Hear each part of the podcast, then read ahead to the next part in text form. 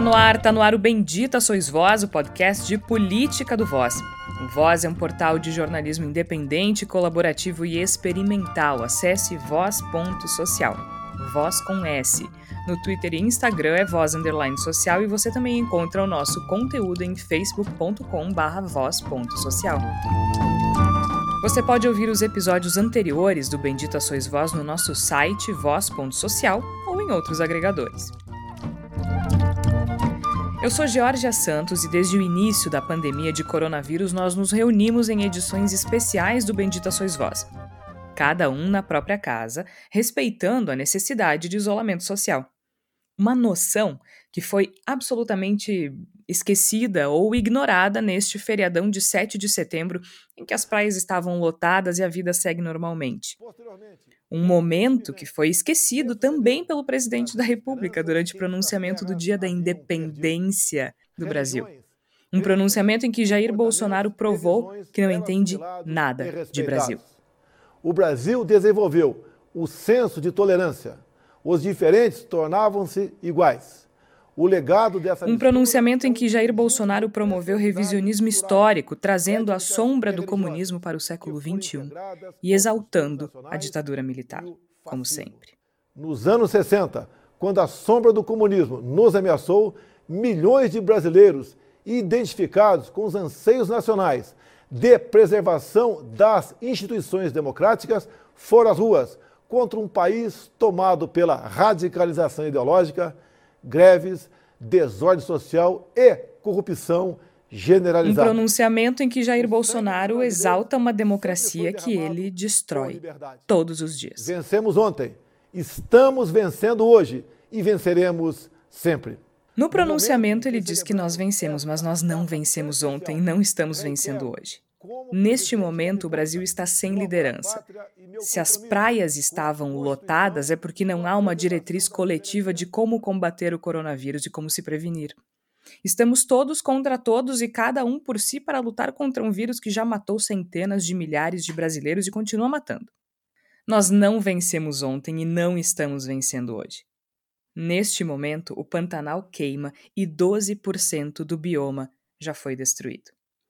Então, não, presidente Jair Bolsonaro, não estamos vencendo e acredito que não venceremos num futuro próximo. Agora, para discutir esses temas e também outros assuntos eventuais que sempre falar de Bolsonaro nos, nos traz, eu estou aqui acompanhada dos meus colegas Flávia Cunha. Como vai, Flávia? Ah, Georgia, olha, eu, eu passei o meu feriadão inteiro como sempre, em casa, né? Mas procurando não ter raiva das pessoas que estão pelas ruas, né? E vendo as imagens na televisão das praias e tentando ver exatamente o que vocês estão. Eh, que a gente vai tentar falar hoje aqui, né? De que, na verdade, a responsabilidade não é das pessoas ou do povo brasileiro de uma maneira geral. Uh, acho que é importante a gente não entrar naquele complexo de vira-lata, né? Que o Nelson Rodrigues comentava, né? Falava muito sobre isso, porque, na verdade, em outros países também tiveram pessoas que também ah, não eram a favor do isolamento social, e aí teve orientações, ah, medidas governamentais que obrigaram essas pessoas a ficar em casa, né? Por exemplo, na Itália foi assim, precisou obrigar as pessoas a ficar em casa para conseguir se resolver a questão da, da, da, propagação do coronavírus. Então não é uma questão do brasileiro, ai, o brasileiro não tem jeito, o povo não vale nada, não tem nada disso, né? Eu acho que é importante, acho que se tem alguma coisa que, que eu concordo desse discurso completamente tosco do Bolsonaro é quando ele fala ali no final o orgulho de ser brasileiro. Eu acho que a gente tem que ter orgulho, certamente não pelos mesmos motivos que o Bolsonaro tem. Eu tava pensando justamente nisso, né? Até porque Igor Natucci, o país uh, que ele cita no pronunciamento dele não é o país que a gente conhece, né? Literalmente, porque ele cita um monte de mentira. Como vai, Igor? Tudo bem, Georgia? Tudo bem, Flávia, Tércio, ouvintes do Bendita Sois Vós? realmente, né, o Bolsonaro ele reproduz um Brasil que existe numa espécie de, de fantasia coletiva, de delírio coletivo, do qual ele se transforma, a figura de Bolsonaro se transforma no grande avatar.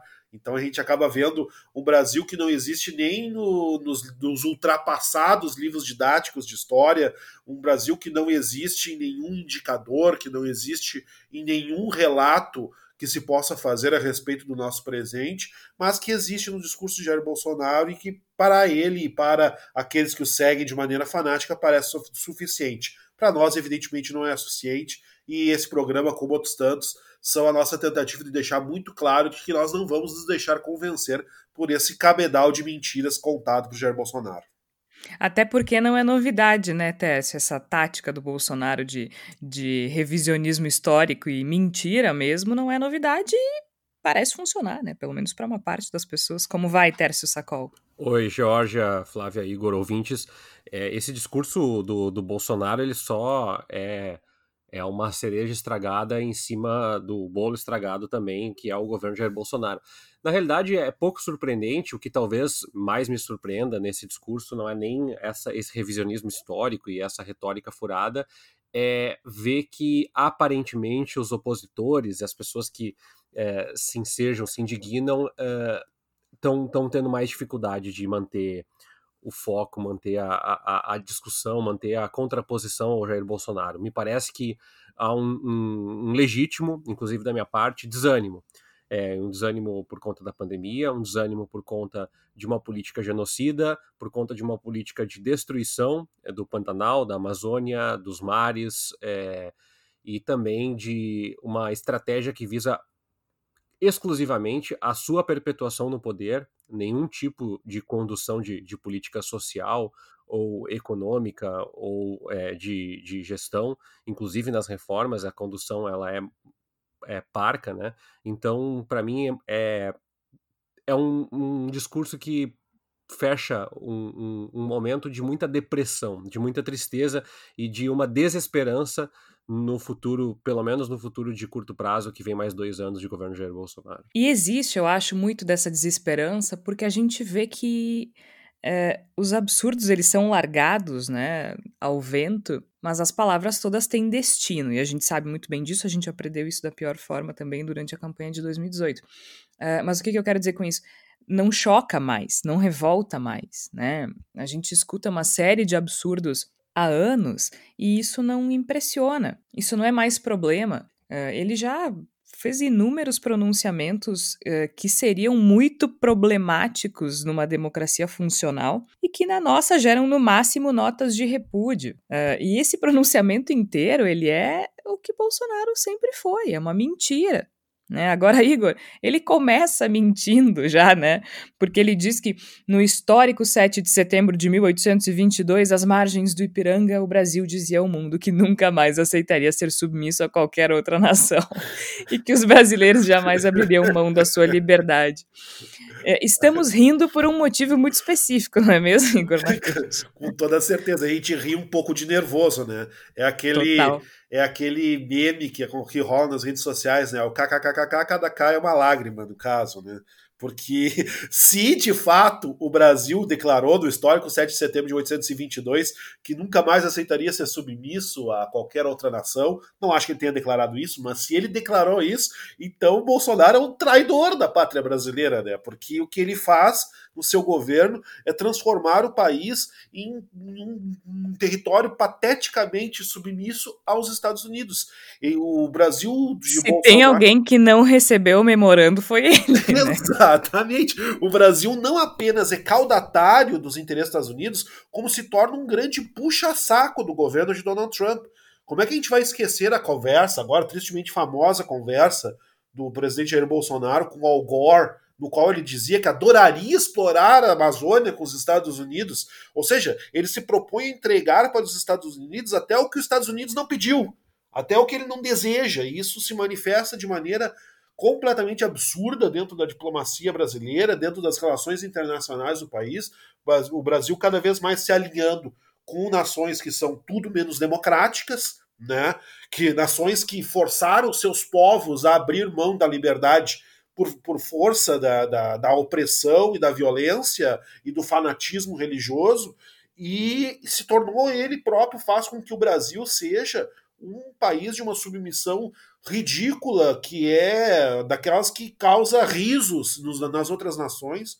Ele rebaixa o país e começa o discurso de 7 de setembro dizendo que o Brasil declarou que nunca mais aceitaria ser submisso. Bom, então ele é um traidor do Brasil, porque ele faz com que o Brasil seja absurdamente submisso aos interesses de uma nação muito específica, e mais do que isso, de um governo muito específico de uma nação específica, porque eu duvido que ele seja tão submisso assim caso Donald Trump não seja reeleito no final desse ano. Ah, com certeza não. E aliás, é muito interessante a gente observar uh, que há inúmeras situações em que ele foi vergonhosamente submisso, né? E não de forma simbólica, de forma bastante prática. Ele bateu continência para a bandeira americana. Exato, exatamente. E vocês lembram do I Love You, né? Como esquecer?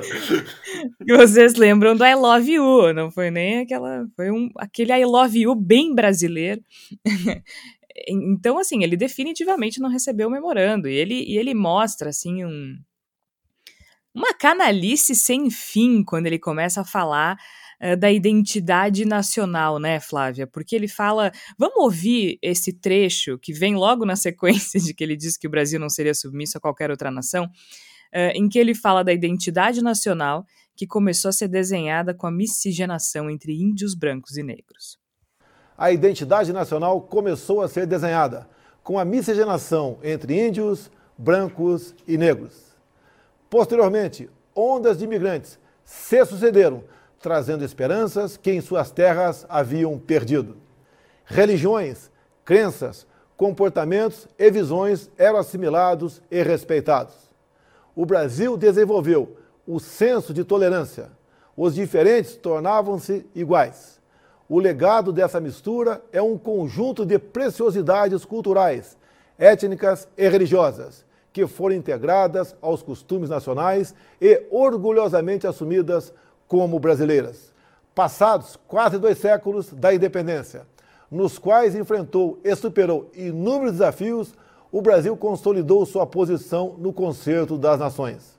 Ainda no século XIX, durante o período do Império, fomos invadidos e agredidos, derrotando a todos. Flávia, o mais absurdo, né, é que ele fala que a identidade nacional começou a ser desenhada com a miscigenação entre índios, brancos e negros como se não fosse fruto de escravidão, estupro e exploração, né? Começa por aí.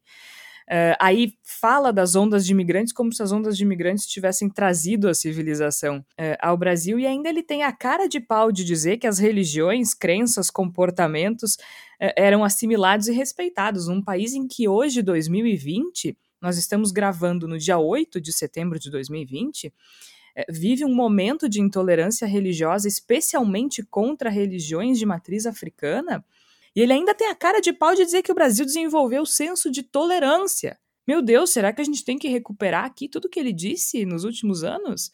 Senso de tolerância, o Jair Bolsonaro falando de senso de tolerância. É muito difícil entender isso, sem contar que, segundo ele, no século XIX, durante o período do Império, nós fomos invadidos e agredidos, derrotando a todos. Pois é, Jorge, longe de mim querer ser o Eduardo Bueno, aqui o, o Peninha, né, jornalista metido a historiador, mas fiz algumas pesquisas sobre relacionadas com, com o discurso nessa questão mais histórica, mais profunda, né, indo lá para 1822 e tentando pontuar com o que ele estava querendo dizer, né.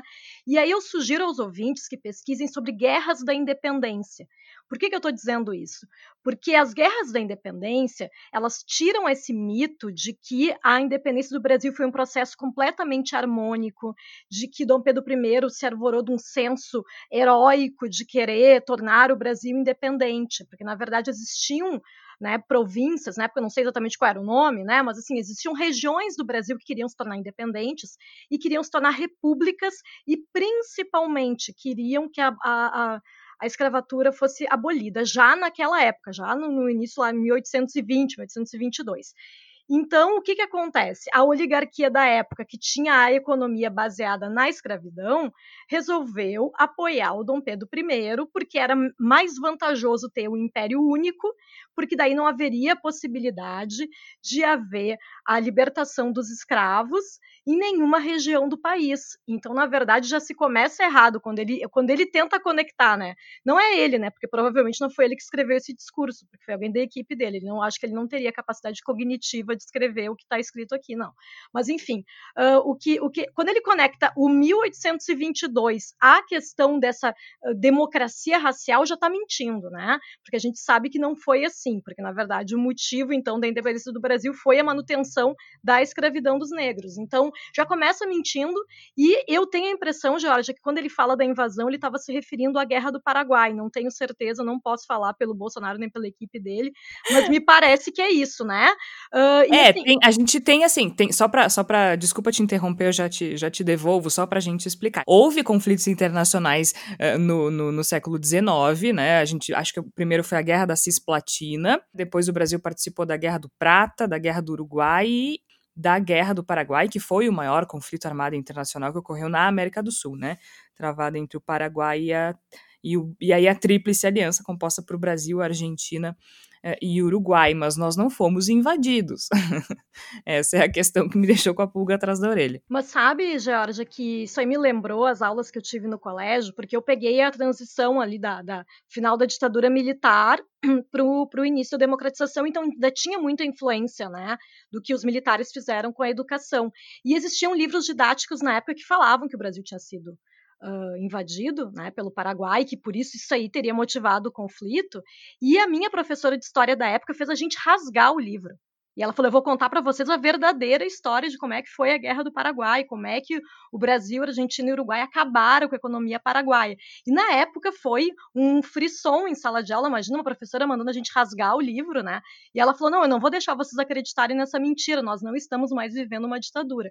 Então é importante ver como lá no, no final da década de 80 já, já existia o questionamento da Guerra do Paraguai como um grande momento do exército brasileiro. E aí em 2020, Bolsonaro Bolsonaro traz isso de novo à tona, né? Então é importante que o revisionismo histórico dele não é só da ditadura militar de 1964. Ele está voltando cada vez mais no tempo e revisando a história a favor do que.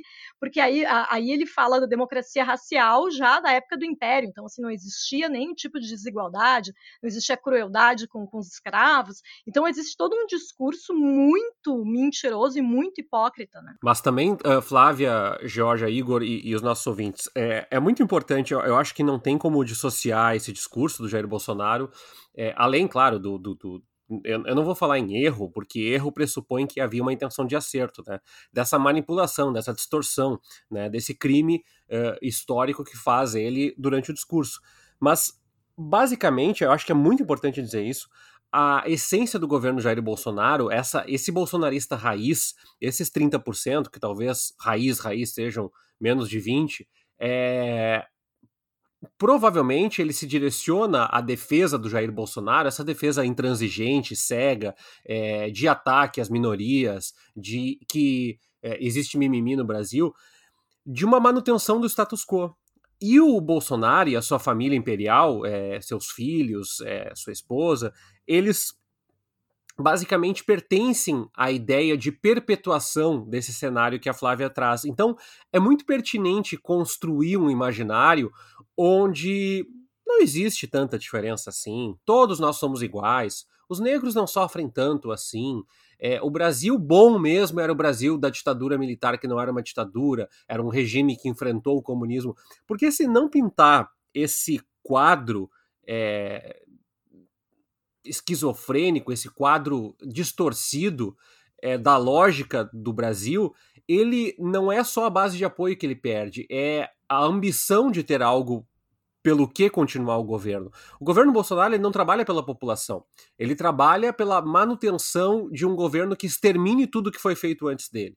E, e o próprio Paulo Guedes, que é, eu reforço, para mim é, é, é, de uma estatura uh, aquém de qualquer potencialidade que ele encontrou durante o governo agora, é, ele, ele reforça isso. Ele sempre fala, ah, é, é a visão do Jair Bolsonaro, é o Jair Bolsonaro quer. O que o Jair Bolsonaro quer é perpetuar, especialmente o homem branco de classe média, média, média alta, com óculos escuros nas redes sociais, que possa agredir homossexuais, agredir cultura negra, agredir os indígenas, vender a Amazônia, pilhar, destruir e sair com a ideia de que isso é desenvolvimento, porque é assim que o Brasil se forjou ao longo de uma ditadura militar. Então, esse discurso é, é um discurso é, triste, mas eu acho que ele fala, assim como falou nos outros pronunciamentos dele uh, durante a pandemia, exatamente para esse público. Essa história de máscara, eu acho que conecta muito a, a nossa liberdade para não usar máscara.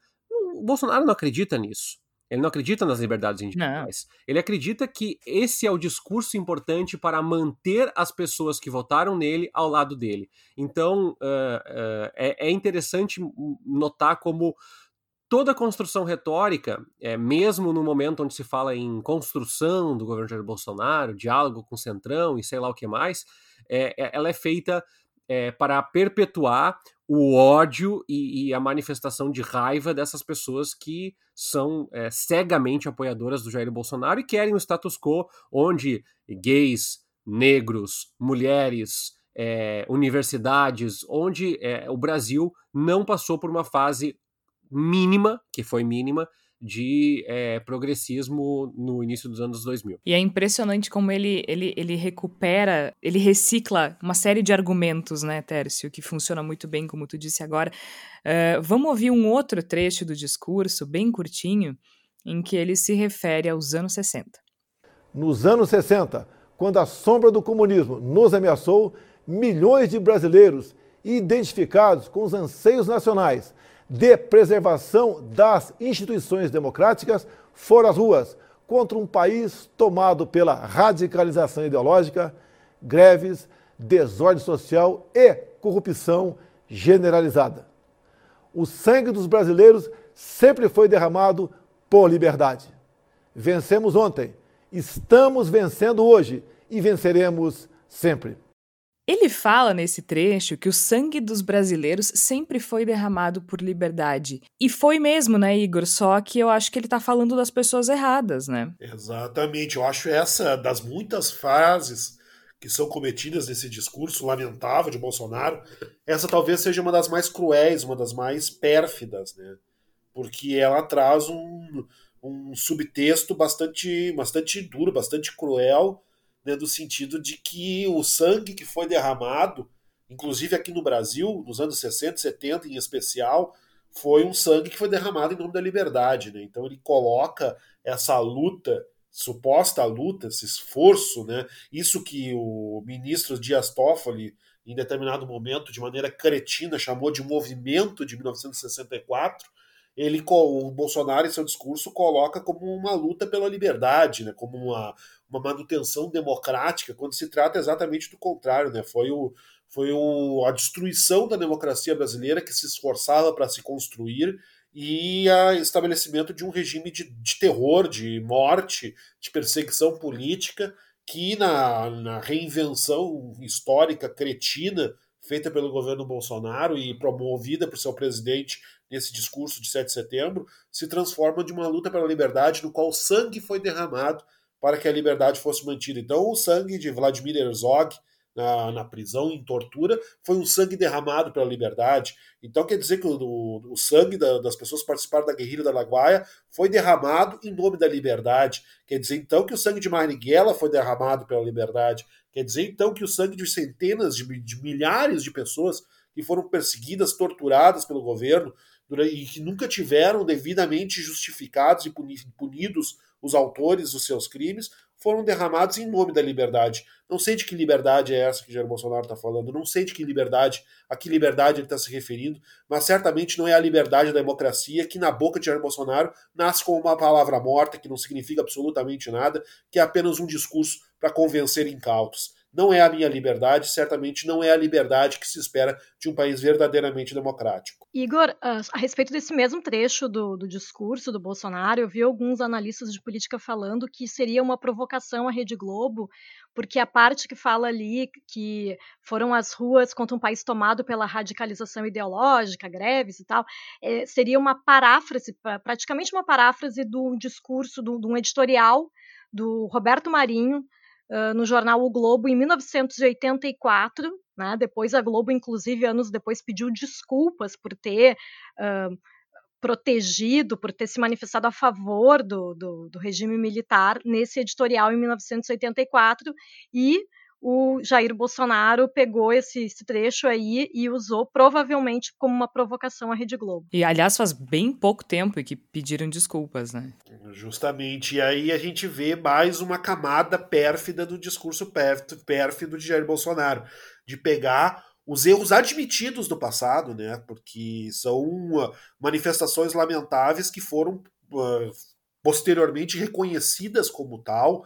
Aí se foi o grau de sinceridade, eu acho que é uma outra discussão, mas que foram reconhecidas como erros né, do passado, são resgatados nesse discurso necrófago de Jair Bolsonaro como coisas válidas, coisas que devem ser reproduzidas e que recuperam o status de suposta verdade, de versão adequada e aceitável a respeito da realidade. Ele pega toda essa esse caldo podre e faz parecer com que seja algo que pode ser colocado nesse momento do debate das ideias. E os efeitos disso na nossa esfera pública, na nossa capacidade de compreender a nossa própria história, nosso próprio passado e a partir daí construir um futuro de mínima dignidade, são pavorosos, são assustadores. É bem na sequência aí desse absurdo, né? Porque não tem outra forma de, de definir sobre a sombra do comunismo e essa suposta radicalização ideológica, como ele diz, ele fala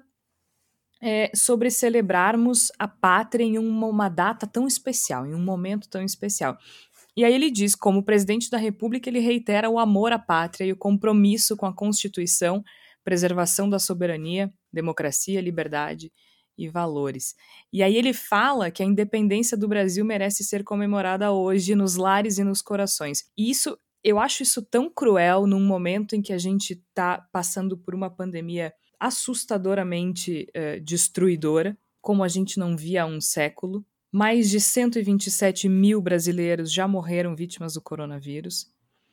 E, e é mais uma camada da, da, do desdém dele com relação à saúde das pessoas. É mais uma camada do desdém com relação às pessoas que morrem, às pessoas que adoecem, às pessoas que sofrem. E é mais uma camada dessa narrativa de que nem diria uma narrativa, né? Eu acho que é mais uma camada a essa realidade de que nós estamos sim abandonados pelas autoridades brasileiras. A gente é cada um por si e todos contra todos, e essa narrativa de que a culpa é das pessoas, essa narrativa, essa construção de que todos estão contra todos, tá funcionando, né? Tá funcionando muito e o Igor sempre fala aqui que o Bolsonaro ele sempre vai procurar algozes para falência é, intelectual e, e, moral do seu governo. Então, é, se o seu filho é um corrupto, um corruptor, a culpa é de quem está investigando. Se a Amazônia está pegando fogo, a culpa é da imprensa que está noticiando, porque não é tanto assim. Né? Se, há, se há uma pandemia, a culpa é da China ou a culpa é dos governos. Nunca há uh, uma responsabilização. Em compensação, quando vem um programa, mesmo com um auxílio emergencial, que agora foi reduzido para 300 reais, ele quer colher os louros da vitória sozinho. Ele ignora que a proposição inicial, como a Flávia sempre destaca, foi de 200 reais. Né, muito próxima do que está sendo pago agora, uh, no momento onde itens da cesta básica aumentaram mais de 30% nos seus preços. Mas, uh, dito isso, eu quero ressaltar esse ponto que tu traz, porque eu acho que é muito importante. É, a gente fica com raiva. A gente que fica em casa uh, e que tem a oportunidade e o privilégio, é um privilégio, né, de ficar em casa para fazer o seu trabalho como freelancer, ou até mesmo comendo, que é um privilégio nesse momento, não estar desesperado uh, por comida e, e, e casa para morar. É, a gente a gente acaba se insuflando e ficando com muita raiva das pessoas que vão fazendo turismo ou que vão. Eh, e as pessoas fazendo turismo até elas merecem esse ódio, mas eu digo assim: as pessoas que estão saindo às ruas ou que estão eventualmente se aglomerando no churrasco na casa do tio ou que estão se juntando para ver jogo de futebol. E, e eu entendo é, quando acontece isso, mas eu também acho que é muito importante a gente é, parar para refletir que existem vários ingredientes, vários indicativos aí nem todo mundo passa pela mesma situação, nem todo mundo tem a mesma condição de saúde mental, nem todo mundo tem a mesma realidade de família. Eu entendo o ódio, eu realmente entendo. E eu sinto ele em vários momentos, eu não vou negar isso. Mas eu também acho importante que a gente eleja os culpados corretos. A senhora aqui perto de casa, que eu encontrei no mercado esses dias com a máscara abaixo do nariz, ela é culpada? Claro que ela é culpada. Mas ninguém é mais culpado do que o governante que embutiu gradualmente ao longo de seis meses na cabeça dela de que não é tão ruim assim. Se ela não perdeu ninguém da família, não é tão ruim assim. Quem morreu tinha que morrer. Afinal, os atletas não vão morrer. Então, esse discurso, essa retórica, sim, ela é assassina. Essa retórica, sim, ela é criminosa. Essa retórica, ela tem que ser condenada, julgada até o fim dos tempos. Porque Jair Bolsonaro é o genocida. Jair Bolsonaro é o criminoso, é o assassino, é o impune. E às vezes a gente tem que direcionar um pouco da nossa energia. Eu tenho uh, amigos, contatos nas redes sociais, estão lá em Gramado, estão na praia, e a gente fica um pouco irritado, putz, pô, eu não tô me dispondo, eu, eu, também não teria dinheiro, mas eu não tô fazendo viagem, não tô vendo os meus amigos, não tô podendo é, ficar com a minha família. Bom, tudo isso é verdade. Mas mais verdade ainda é que se houvesse um governo um pouco mais assertivo, primeiro nós não estaríamos enfrentando esse drama das pessoas chorarem para sair de casa agora. Segundo, a gente não estaria tão estressado se impondo uns contra os outros. Por quê? Porque nós já teríamos enfrentado isso de uma maneira mais técnica. Nós teríamos uma gestão da pandemia que não chegou. Nós estamos em setembro de 2020. A pandemia começou em março, não tem uma gestão da pandemia. Essas pessoas que vão chegar a mais de 127 mil mortes hoje, na gravação dessa terça-feira, grande parte delas poderia ter sido evitada. A Alemanha nos mostra isso, a Austrália nos mostra isso, o Vietnã nos mostrou isso. Tem países na África que nos mostraram isso. Então, a grande questão para mim, Georgia, é que é, moderar um pouco o, o, e direcionar um pouco o nosso ódio. O Bolsonaro merece o nosso ódio. Os governadores, grande parte deles, merece o nosso ódio. Os prefeitos, grande parte deles, merece o nosso ódio. Mas o nosso vizinho que fez o churrasco, é claro que ele merece o nosso desprezo. Talvez aquela questão do dizer, oh, pô, eu tô me esforçando, ele tem acesso ao conhecimento. Mas é muito difícil mensurar o que cada pessoa e como cada pessoa está reagindo, especialmente diante da falta de comando, da falta é porque de liderança. Não é não, a gente não tem uma diretriz é, coletiva, certo? A gente não tem. A gente não tem nem do presidente da República, nem dos governadores uma diretriz que diga como todo mundo deve se comportar o tempo inteiro para evitar a disseminação do vírus. Ah, não, mas eles dizem que tem que usar máscara. Tá, e quem é que está fiscalizando? A gente viu as praias cheias no final de semana. Não, se não existe fiscalização, se não existe uma forma de, de controlar essa diretriz, essa diretriz não existe. Eu posso recomendar o uso de máscara, mas se eu não. E, e, e diga-se de passagem, se a gente recomenda o uso de máscara e o presidente também não usa e diz que não precisa, não é uma diretriz, né? É uma recomendação médica que as pessoas seguem ou não. Agora, se nem o presidente da República usa, por que é que eu vou usar? A gente teve hoje, nesse final de semana, nove pessoas morreram afogadas em São Paulo. Vocês têm ideia da quantidade de gente? E aí, a culpa é dessas pessoas? A praia tá liberada. Elas podem jantar fora, elas podem viajar, elas podem fazer turismo. Há inúmeros jornais da grande mídia com roteiros de viagem durante a pandemia do coronavírus. É, é uma responsabilização que não cabe no indivíduo. Se não existe uma diretriz coletiva, o indivíduo não pode ser responsabilizado. É, não tem como. Até porque a gente não sabe, por exemplo, a gente vê o vizinho fazendo churrasco. Daqui a pouco a família inteira já pegou o coronavírus, entendeu? Já passou e pronto. Já teoricamente está imune e tem uma, uma relação diferente. A gente não sabe.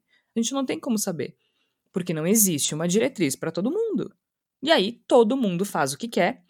A, a pandemia é combatida de acordo com uh, os parâmetros individuais de cada um. Com certeza. Não tem como funcionar, né? Com certeza. São duas camadas, na verdade, né, Jorge? Concordando plenamente com o que tu disseste, com o que o Tércio falou.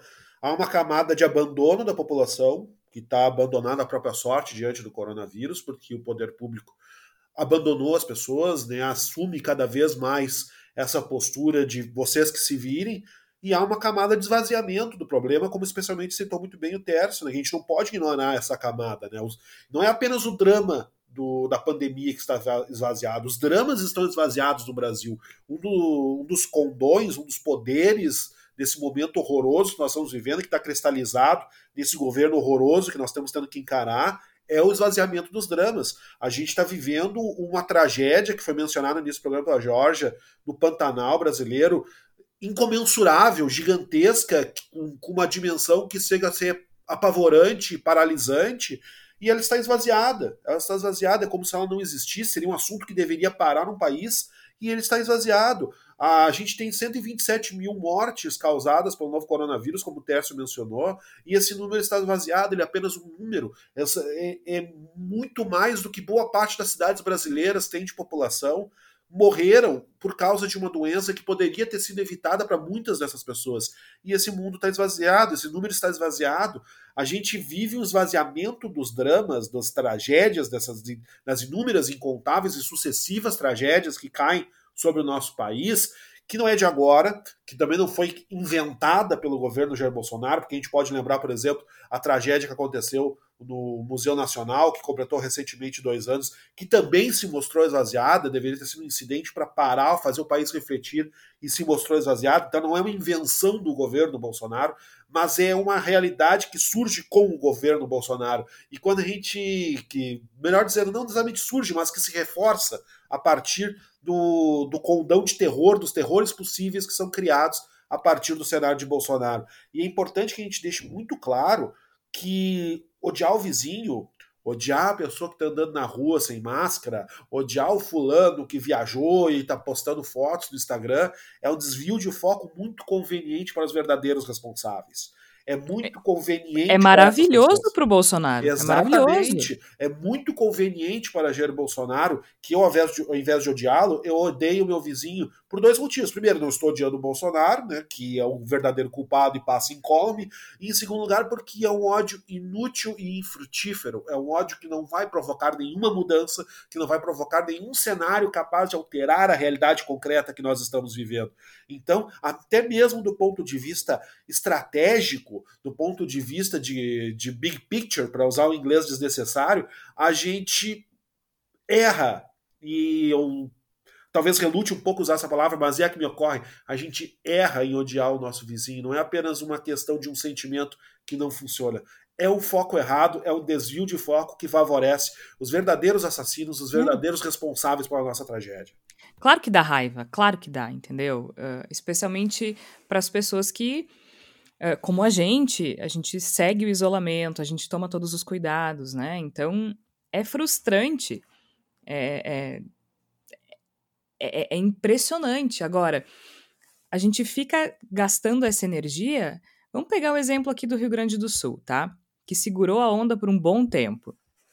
Hoje a gente tem um número de novos infectados diários acima da média nacional e um número de mortes uh, diárias acima da média nacional. E eu não estou tirando isso do meu bolso, são números oficiais do governo do estado do Rio Grande do Sul, que hoje é o estado uh, em que o vírus mais cresce, né? Que a, que a disseminação do vírus mais cresce, que as infecções mais crescem. E o que, que nós temos hoje, dia 8 de setembro de 2020? o dia em que o Rio Grande do Sul é o estado é, com o maior número de infecções diárias e mortes diárias, volta às aulas para a educação, uh, ensino fundamental, creches e ensino fundamental das redes municipais e privadas. É, autorizado isso, esse retorno, né? Enquanto isso, a gente tem recorde de ocupação em UTIs em Porto Alegre, que é a principal rede hospitalar do estado, e no total, quase 80% de ocupação das UTIs no estado inteiro. Eu... Neste momento, as aulas voltam. E, e uma coisa, Jorge, eu, eu acho que assim, o recorte de classe, tá? A gente tem que atentar também que para a pessoa que pegou o ônibus, que não tem o um mercado sanitizado, que tem uma família de oito, sete pessoas dentro de casa, fazer um churrasco no final de semana, ou se reunir, ou ir num baile funk, ou qualquer coisa que valha, é o que menos importa. Claro. Tu já te deparou com gente a semana inteira. Eu vou pegar a realidade de São Paulo, porque eu tenho comemorei e, e, ainda tenho muitos amigos que, que trabalham e dependem do metrô para viver. Os metrôs estão abarrotados de gente. Abarrotados. Então, o cara se sente um pouco idiota de chegar no final de semana em casa e dizer assim, ó, não me permito tomar um vinho, não me permito tomar uma cerveja e assistir um, um jogo no final de semana com meus amigos, porque essa droga desse vírus, essa droga dessa situação, já eu já estou exposto a ela de segunda a sexta ou de segunda a sábado, que seja. Então, a grande questão também é essa. Muita gente em Porto Alegre foi obrigada a retornar às atividades do, do comércio. É, esses dias, é, foi, foi domingo agora de manhã, 8 da manhã, eu fui fazer um exame de, de, de ressonância no ombro e eu fui para o mercado. E, e, a minha surpresa é que 9 horas da manhã no mercado tinha muita gente. Muita é. gente. E, e, e, o que reforça para mim que essas pessoas que saíram para o trabalho saíram muito cedo de casa. Muitas moram na Grande Porto Alegre, aqui só para pegar uma referência, poderia ser Grande São Paulo, poderia ser região metropolitana do Rio, de BH. São pessoas que esperaram ônibus por muito tempo, porque os ônibus demoram muito, pegaram ônibus com muito mais gente. E pior, uh, são pessoas que estão expostas diariamente com condições sanitárias inferiores ao que com se certeza. preconiza. Então é muito difícil a gente é, canalizar essa atenção toda, porque me parece que daí uma pessoa que não sofre tanto assim também olha e fala assim: ah, mas olha ali, churrasco, tem com sete pessoas, cara, a tua situação é diferente. Mas aí tu não quer que seja. Aí tu quer te equiparar. Na, na situação do, do, do benefício, querem se equiparar. Então, aí passa a ter o cara de aglomeração de lancha e aglomeração de churrasco, que a gente ataca todo mundo indiscriminadamente. E aí que fica Exatamente. muito complicado. É, e essa questão é muito importante, esse recorte, Tércio, porque é, a gente disse lá no início, né? Ah, é um vírus, o vírus não faz distinção, o vírus ataca é, ricos e pobres e tudo mais. E é verdade, teoricamente. Agora, é muito óbvio é, que a elite brasileira está protegida. A elite brasileira pode ficar em casa. É, e, e nem precisa ser elite, né? Eu acho que a classe média e a elite conseguem se isolar de uma forma muito mais eficaz, seja pelo trabalho, a possibilidade de trabalhar em casa, ou de ter uma casa maior em que tu consegue é, ficar isolado de uma forma mais eficaz. Eu uso o exemplo da minha família. A gente teve uma pessoa infectada na família, ela pôde ficar isolada em um quarto sozinha na casa dos meus pais, sem que outras pessoas da família fossem infectadas. Isso é, isso é um privilégio imenso.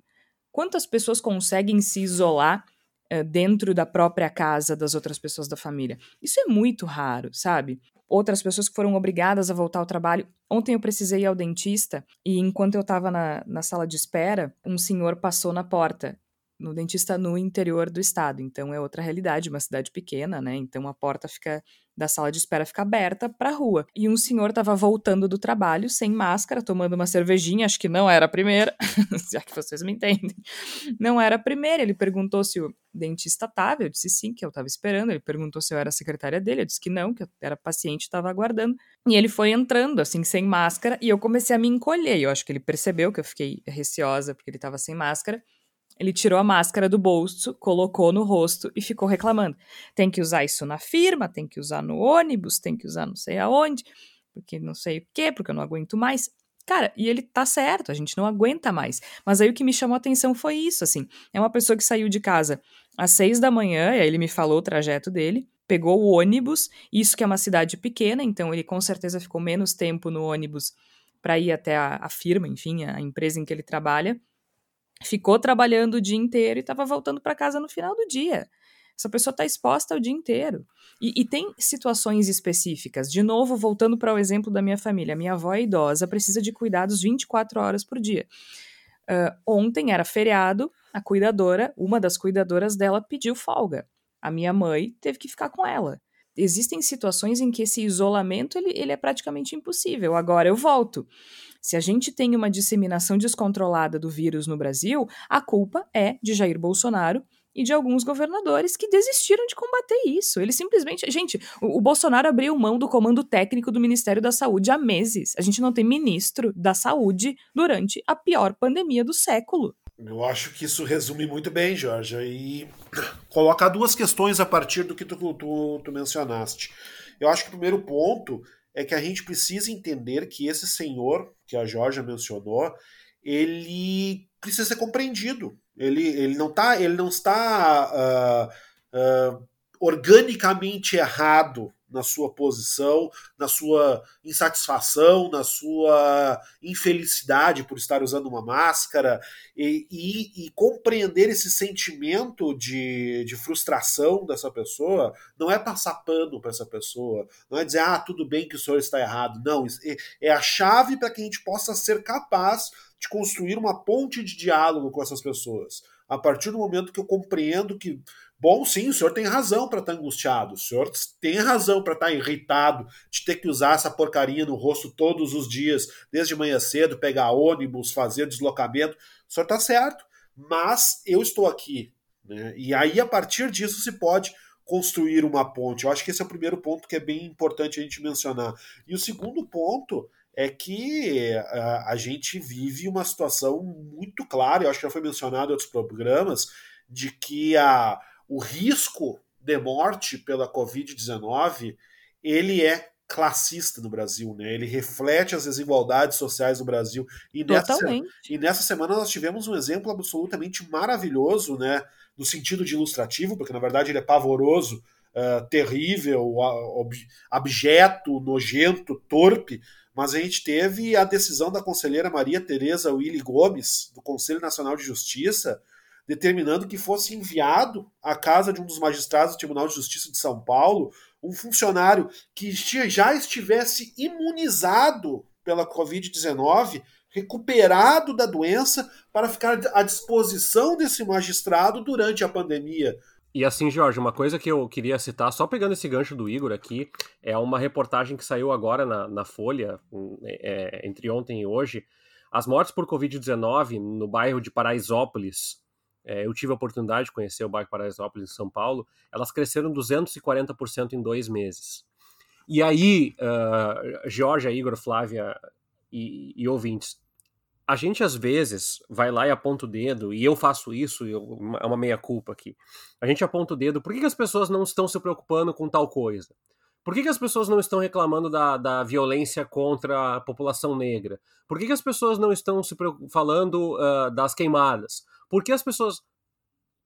Porque é, a psicologia nos mostra que a nossa capacidade de dar atenção e, e, e de nos é, direcionar o nosso olhar para os problemas e ter o mínimo de empatia alheia depende muito daquelas pirâmides de Maslow, sabe? Que são as nossas próprias necessidades. E quando tu está passando fome, ou quando tu não tem o dinheiro do aluguel do mês que vem, ou quando tu não tem o que vestir, ou quando tu não tem perspectiva, tu ainda tem, mas não tem perspectiva de ter a partir do ano que vem, tu mais facilmente dá de ombros. Porque aí fica muito mais complexo tu te solidarizar com o vizinho que está desempregado, porque a tua perspectiva é ainda pior que a dele. Então, eu acho muito complicado e eu peço para as pessoas que estão nos ouvindo assim que tenha um pouco de parcimônia antes de, de fazer esse direcionamento. Ah, as pessoas não estão revoltadas com o governo Bolsonaro. As pessoas estão revoltadas com a sua própria condição de vida em grande parte. A quantidade de pessoas, amigos, não da área de comunicação, de várias áreas, do direito, da administração, das engenharias, muitas das engenharias, da área de saúde, como dentistas, que estão passando por dificuldades. E olha, são uma elite econômica no Brasil. Olha, não está no gibi. Então, é muito complicado fazer esse mapeamento de a, apontar para onde deveria ser direcionada a empatia das pessoas, criticar. Às vezes eu vejo algumas pessoas que eu conheço dizendo assim: ah, é, só se fala de futebol, por isso que o Brasil não vai para. Não, não, não, não. É uma válvula, é um escape.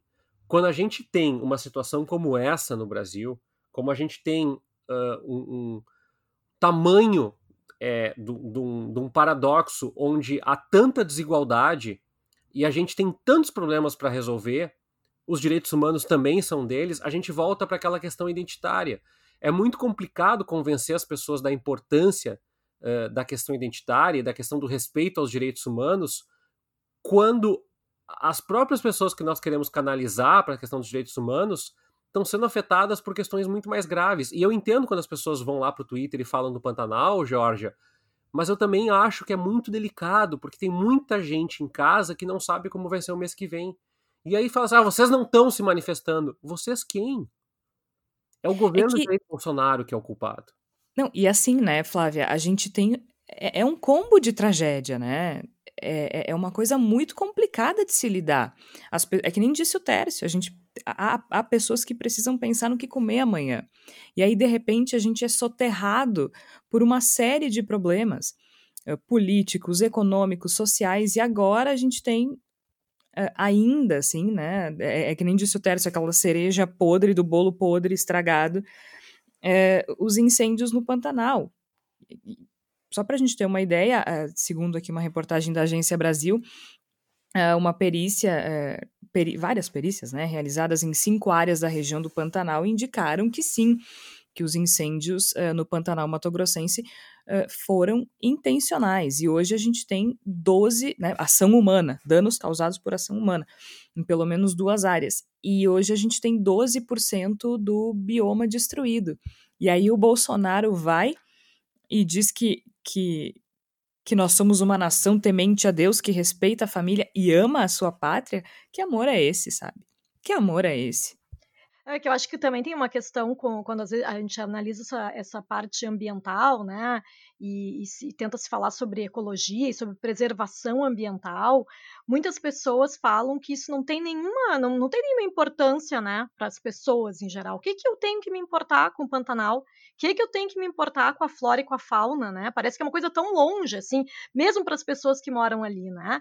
E aí eu estava lendo algumas reportagens a respeito e estavam falando que a questão da fumaça que está invadindo as cidades, né, ali da, dessa região, ali do Mato Grosso, Mato Grosso do Sul, está fazendo aumentar as doenças respiratórias e existe um alerta das autoridades de saúde de que talvez haja um colapso ainda maior, porque daí existe a pandemia e existem as pessoas com doenças respiratórias provocadas pela fumaça das queimadas do Pantanal. Então, vê como isso atinge também a, a população de uma forma direta, né? Essa ação desmedida, um, enlouquecida da ação humana para resolver, ah, não, não, vamos, vamos queimar tudo que não tem problema. Uh, eu acho que é, que é muito importante a gente pensar, né? Porque às vezes parece que a questão ecológica e ambiental ela é uma questão secundária ou talvez uh, uma preocupação elitizada, né? E na verdade não, porque ela atinge os ser humano de uma forma muito contundente. É uma relação indireta e, neste caso, é uma relação direta. É muito similar com o que aconteceu com os incêndios na Austrália, né? É, realmente isso está causando danos para todo mundo que vive na região. É, de acordo com o Centro Integrado Multiagências de Coordenação Operacional do Mato Grosso, é, na Reserva Particular do Patrimônio Natural Sesc Pantanal, o incêndio foi provocado com o propósito de queimar a vegetação desmatada para criar gado criação diária de pasto para gado. E, e, é mais um descaso do governo Jair Bolsonaro. É mais um, afinal de contas, a gente ouviu literalmente o ministro dizer que era para aproveitar o coronavírus para a boiada passar, né, Igor? Exatamente. E aí eu volto ao que eu coloquei na minha primeira fala no programa, lembrando a conversa do nosso querido presidente, querido, ironicamente, claro, presidente Jair Bolsonaro, com o Al Gore no Fórum de Davos, no qual ele diz que gostaria de explorar a Amazônia junto com os Estados Unidos. Por que, que eu retorno essa fala? Porque essa fala ela demonstra com bastante clareza que, a, que o incêndio, esse inferno que a gente tem vivenciado na, nas nossas matas brasileiras, ele não é casual, ele não é acidental, ele é parte de uma visão exploratória dos nossos recursos naturais, ele é parte de uma visão de destruição, de, de, de, uso imediato de recursos, de forma a ganhar dinheiro sujo rapidamente, que está no coração do governo de Jair Bolsonaro, que faz parte do seu espírito e que ele, inclusive, vai oferecer, sem ser solicitado, a outras nações. Vai oferecer aos Estados Unidos quem sabe vocês não queimam junto com a gente, quem sabe vocês não destroem um pouco junto com a gente. Vamos explorar juntos esses recursos.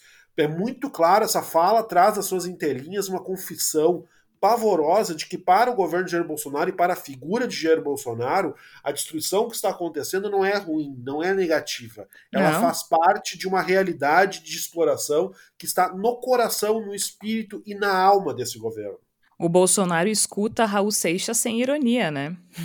Nós não vamos pagar nada, é tudo free, dá lugar para os gringos entrar. É, pagando minha comissão para a Folha de São Paulo hoje, vou citar a segunda reportagem do Ranier Bragon, que fala sobre. É, é uma reportagem de hoje, inclusive, pegando exatamente esse gancho do, do Igor.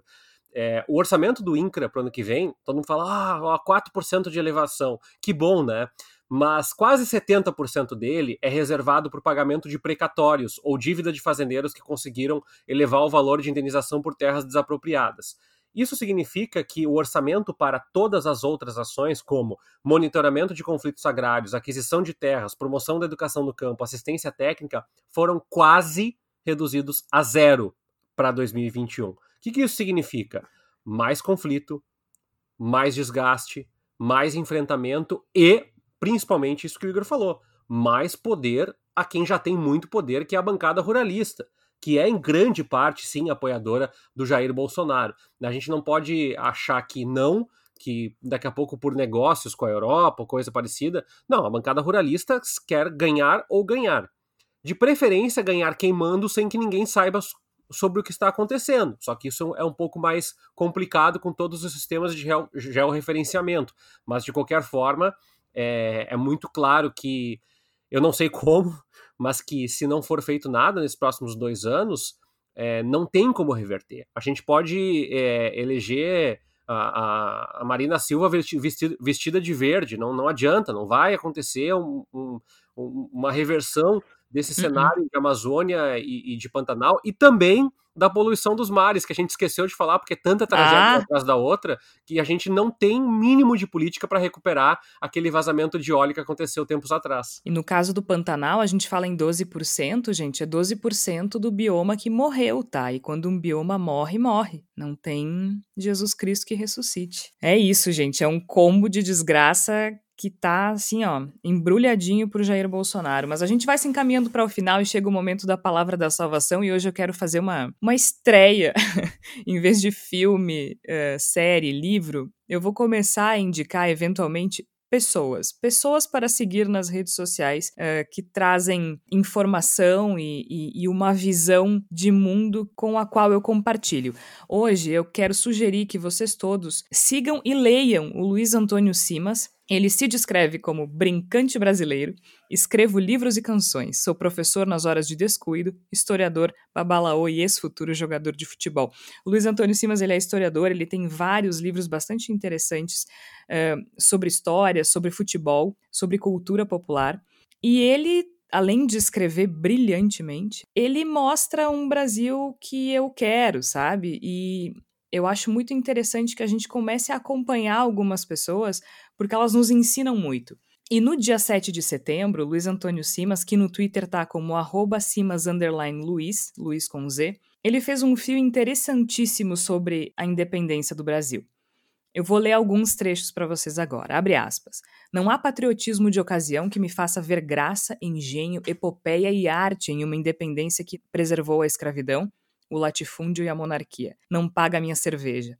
Por aqui, um português proclamou a independência, um marechal monarquista proclamou a república, oligarquias fizeram uma revolução para derrubar as oligarquias. Um ministro do Estado Novo virou presidente da redemocratização no final do Estado Novo.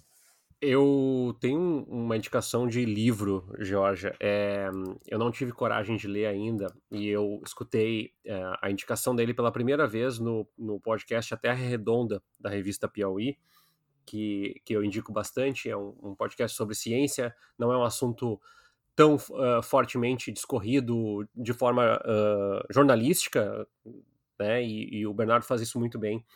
É, o, o nome do livro é A Terra Inabitável eu, eu, eu tenho que alertar todo mundo, né? Quem tá muito sensível, dizem que não é um livro bom. Eu tenho ele aqui já em, em, em versão online e não tive coragem porque não tô no meu melhor momento emocional. Mas eu queria só ler a, a descrição aí a, a, do New York Times sobre o livro. Diz assim: o livro mais aterrorizante que eu já li. O tema é o aquecimento global e a metodologia científica. mas é como se estivéssemos lendo o Antigo Testamento.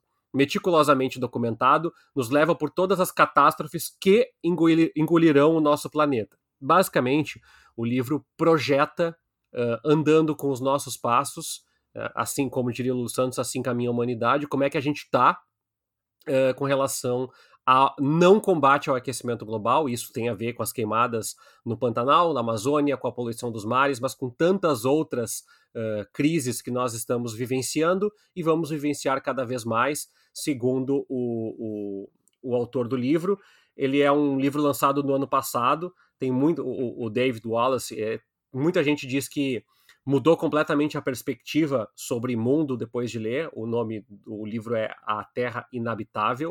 Uh, eu acho que dá uma olhada no teu momento emocional aí, eu guardei um pouco para mim, é da Companhia das Letras o livro, mas eu acho que é, talvez seja um bom livro, sabe, para uh, aquelas discussões. Eu conheço muita gente que fala assim: me dá alguma coisa para ler sobre meio ambiente. Eu acho que tu quer dar um choque nas pessoas, talvez seja uma boa opção. É, não é talvez um bom início, mas é uma boa opção para mobilizar a Terra Inabitável. Eu queria aproveitar esse momento no qual a gente ainda comenta a, a fala do Jair Bolsonaro no 7 de setembro, a sua colocação a respeito da suposta sombra do comunismo, sobre o sangue dos brasileiros derramado supostamente pela liberdade, e citar dois livros que não são talvez tão óbvios quando a gente fala sobre tudo que aconteceu no país a partir de 1964 mas que eu acho que são leituras interessantes para quem se interessar mais em saber sobre como qual foi o sangue que foi efetivamente derramado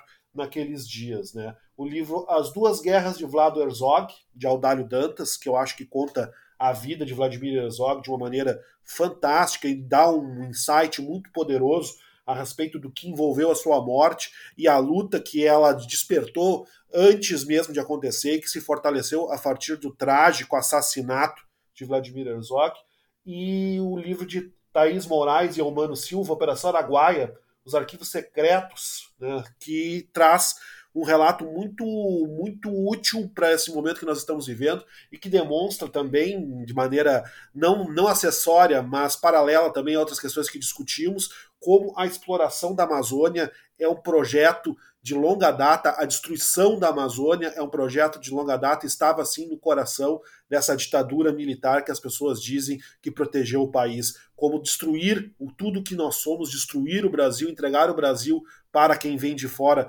poder consumir, né, deixar o Brasil, alugar o Brasil, como diria o nosso, nosso querido cantor Raul Seixas, é parte do projeto do Brasil há muito tempo. Isso também aparece em meio ao sangue trágico derramado no, combate contra a guerrilha do Araguaia. Então fica esses dois livros, As Duas Guerras de Vlad Herzog, de Audálio Dantas, e Operação Araguaia, de Thaís Moraes e Humano Silva. Eu vou ir por esse mesmo caminho aí de falar um pouco sobre a história do Brasil, e vou citar a coluna que eu, que eu escrevi para o Voz, na, na minha coluna Voz Literários, eu, eu, escrevi sobre a revolta da vacina e qual é a relação que existe com o coronavírus a partir de uma biografia do Oswaldo Cruz, médico sanitarista, uma biografia que foi escrita pelo Moacir Scliar e que está disponível uh, online gratuitamente para as pessoas acessarem.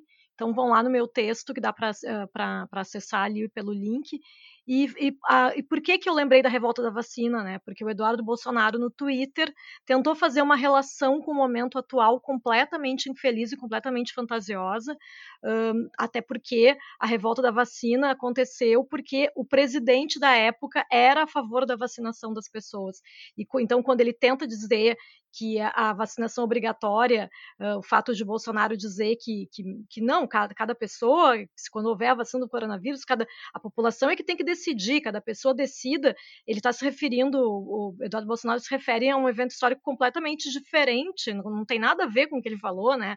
Então eu procuro resgatar isso e dizer principalmente de por que é necessário que a vacinação seja obrigatória para que haja erradicação de uma doença. Mas Aliás, tem um áudio, Georgia, é. Que, que, que é do final de semana semana do, do não, não é, desculpa, do feriado, é de Curitiba, de um cara dizendo que nós não precisamos de vacina, nós temos a cloroquina. É, é uma dessas coisas é, bolsonaristas que se tivesse sido Ai. encenada, não seria é, é, tão bizarra, tão escroque como, como foi. Mas assim, é um bando de gente, sei lá, vestido de verde e amarelo, bandeira dos Estados Unidos, sei lá o que que é, e o cara gritando com, com um megafone que nós não precisamos de vacina porque nós temos a cloroquina. É isso, é, é Agora, é, esse é a síntese de Brasil.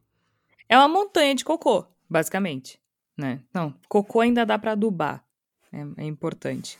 Agora, sim, né, eh, essa coisa de vacina me lembrou que o Bolsonaro ele não é só responsável pelas mortes desta pandemia. O Bolsonaro ele vai ser responsável por outras que vierem. Por que, que eu estou dizendo isso?